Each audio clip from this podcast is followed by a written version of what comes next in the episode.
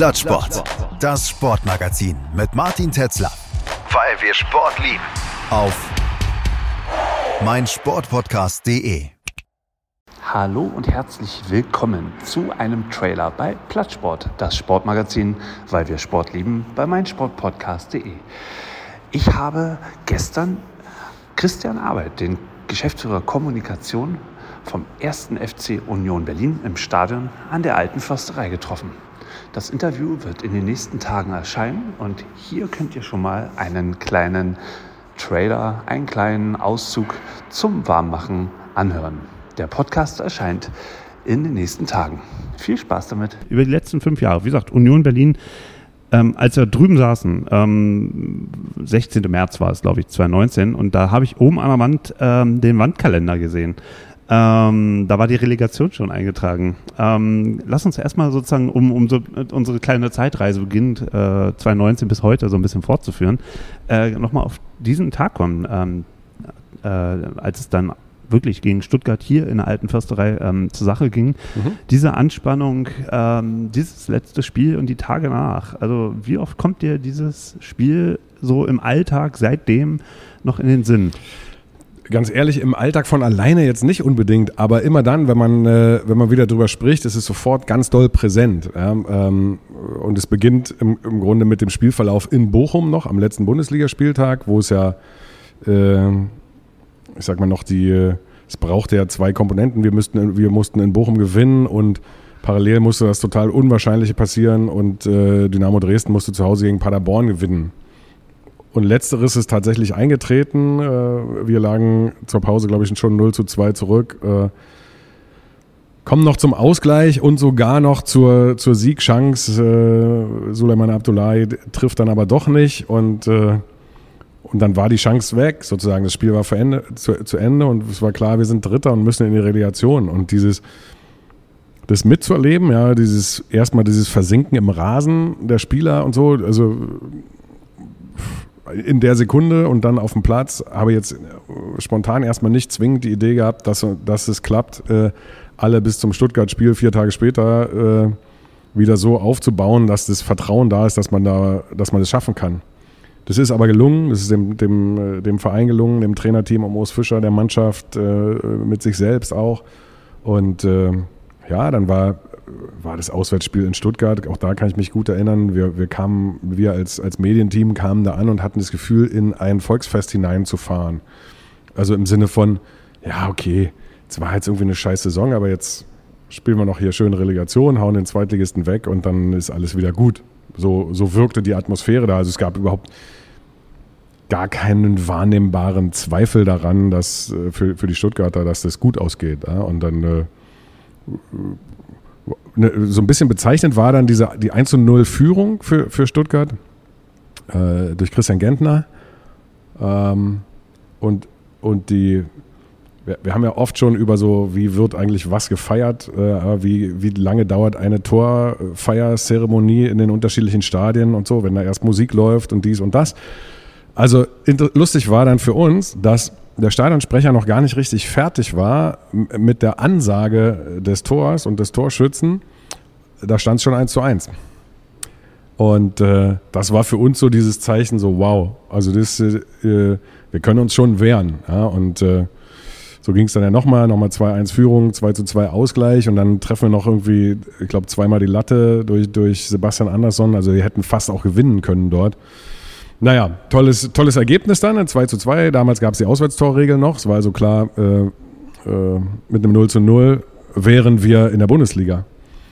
Dann gab es diesen Tag hier. Das war tatsächlich so ein, so ein Tag einer unglaublichen Anspannung. Man konnte sich eigentlich auf nichts anderes wirklich konzentrieren. Man hätte ja sagen können, ja, Montag, normaler Arbeitstag, bis 18 Uhr machen wir noch so unseren Kram und dann gehen wir rüber ins Stadion. Aber das war eigentlich äh, vollkommen undenkbar. Und dann gab es ja natürlich auch ein ein Wahnsinnsempfang für den Mannschaftsbus, der durch so eine Flammenhölle über den Parkplatz gefahren ist und äh, ja, dann dieses Spiel, ja, und äh, Weißt, weißt du, wer, wer, mir damals im, im, Fernsehen, das war ja damals, äh, ich weiß nicht, wo es lief, ähm, das war hier Jan Henkel und Matthias Sammer oben mhm. äh, in der Loge und dann kam da der gesperrte Christopher Trimmel dazu Und ich habe gedacht, der, der Typ hat was genommen, so entspannt, wie der da saß. Ähm, diese Ruhe, die er als Kapitän ausgestrahlt hat, ähm, das war schon, das war schon, da dachte, das, das war das erste Mal, wo ich gedacht habe, das kann heute wirklich passieren. Ah, ja. Also so diese, okay. diese Ausstrahlung, die auch, er auch spannend. Mhm. Ähm, und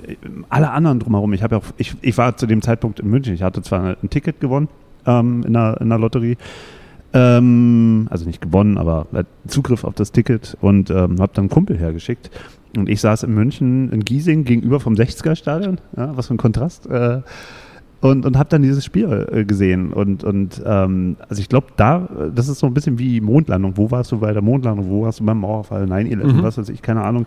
Ähm, und jeder weiß, ähm, zumindest hier so im Fußballkontext, Berlin, und speziell in Köpenick, Union, wo, jeder weiß, wo, wo er, an diesem Abend war. Ah, ja. spannend, spannend. Ja. Also ähm, ja das, das, das, war, das war tatsächlich so ein bisschen so ein Verein. Also, also ich habe ja nachts dann noch hier RBB geguckt, da gab es Reportagen. Da ja. sind irgendwelche Report, äh, Reporter hier. Durch die Gegend, ja, ja. Ey, das, das war so wie, wie, also das letzte Mal, dass ich so eine Bilder mit Menschen auf der Straße nachts, das war Mauerfall. Ja. ja? Und, und so, so, eine, so eine Reaktion war es hier. Der ganze ähm, ähm, Bezirk ist ja hier quasi äh, auf den Beinen gewesen. Ich Absolut, daran, daran sieht man natürlich, wie besonders das war und äh, ähm, das hilft auch so ein bisschen bei der Einordnung jetzt nochmal, dass wir jetzt eine, eine Saison Abstiegskampf haben. Ja? Das haben wir eigentlich vom Moment des Aufstiegs an dann erwartet, ist aber so nicht eingetreten. Ja? Selbst in der ersten Saison waren wir dann, also da war, da ging es ja um gar nichts anderes, logischerweise, ja, und dafür haben wir dann aber doch recht frühzeitig, möglicherweise frühzeitiger, als wir es in, in dieser Saison vielleicht schaffen, äh, waren wir dann durch, ja. Ähm, aber ja, und dann dieser, klar, also die, dieses Spiel und die, mit dem Tor für Stuttgart, was dann aber klar abseits war durch den äh, falsch stehenden Spieler dort äh, bei dem Freistoß und dann war das nicht, war das nicht, dass der äh, Videoschiedsrichter da? Ja, ja, genau. Also wenn man, also ja, wir hören es ja immer wieder, ne? Irgendeine Entscheidung, Videoschiedsrichter VAR greift ein, scheiß DFB, scheiß DFB. Mhm.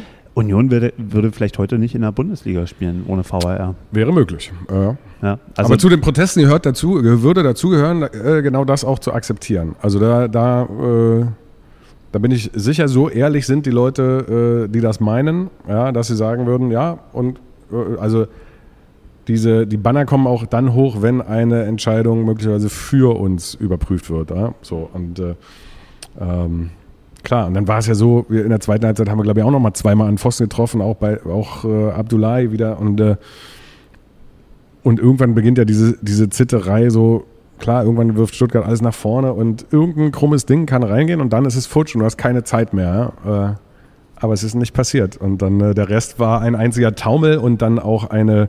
Die Tage danach, ne? Die Tage ich mein, fantastisch. Nächster Tag war ein bisschen äh, hat sich die Mannschaft erstmal ein bisschen alleine getroffen. Wir alle, also war eine lange Nacht an dem am Montag. Äh, und dann ging es am Mittwoch nochmal so einen Tag, den, den ich wirklich äh, auch ewig in Erinnerung behalten werde.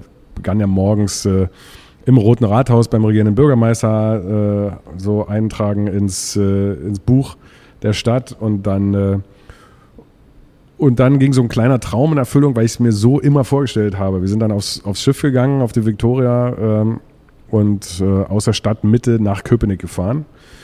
Und ab, also nach der Elsenbrücke ist dann privater Bootsverkehr auch erlaubt. Und äh, je, je, weiter es nach Köpenick ging, erstmal war es so, auf allen Brücken standen Leute und äh, es hat auch überall schön geleuchtet und, und gedampft und äh, aus, aus den Fenstern, aus den Bürohäusern, überall winkende Menschen und so. Und je weiter es nach Köpenick äh, rausging, so durchtrebt, so, desto mehr Boote kamen dazu in unterschiedlichsten Größenordnungen. Am Schluss waren wir so eine Flotte von, ich glaube, 50, 50 Booten und kleinen Schiffen und äh, und irgendwann biegst du hier, kommst quasi auf Stadionhöhe vorbei und dann macht die Spree nochmal so einen kleinen Knick, dass du dann sozusagen in dieses, ich nenne es fast Köpenicker Hafenbecken guckst. Ja, ja, also genau. so. Da sind ja auch Leute ins Wasser gesprungen. Und, äh, und das Schiff fährt um die Ecke und, und man denkt, das, das ist nicht möglich. Es, ist, es war einfach alles rot. Alles rot von Menschen in roten, äh, roten T-Shirts und äh, äh, und dann sind wir durch diese, haben dann da angelegt, äh, Christopher Lenz ist ins Wasser gesprungen, genau, vom, vom Schiff aus und,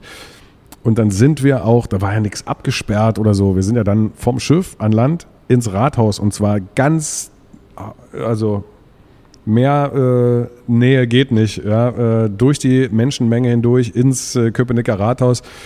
Äh, Köpenick's Bürgermeister Oliver Igel wollte da auch noch eine kleine Rede halten, ist aber dann quasi nach äh, einer halben Minute unterbrochen worden und in eine Spielerpolonaise verwickelt worden. Und dann ging es im, im offenen Bus äh, aus der Altstadt Köpenick hier zum Stadion und dann gab es hier ein, ein, schönes, rauschendes Fest.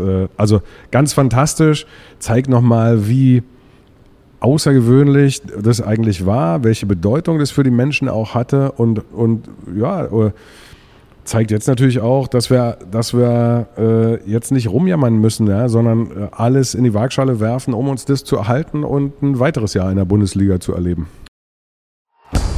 Plattsport, das Sportmagazin mit Martin Tetzler. Weil wir Sport lieben. Auf meinsportpodcast.de. Schatz, ich bin neu verliebt. Was?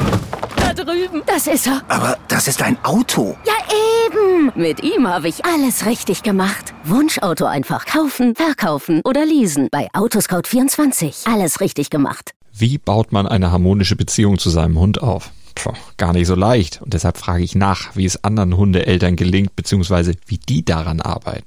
Bei Iswas Dog reden wir dann drüber. Alle 14 Tage neu mit mir, Malte Asmus und unserer Expertin für eine harmonische Mensch-Hund-Beziehung, Melanie Lippisch. Iswas Dog mit Malte Asmus. Überall, wo es Podcasts gibt.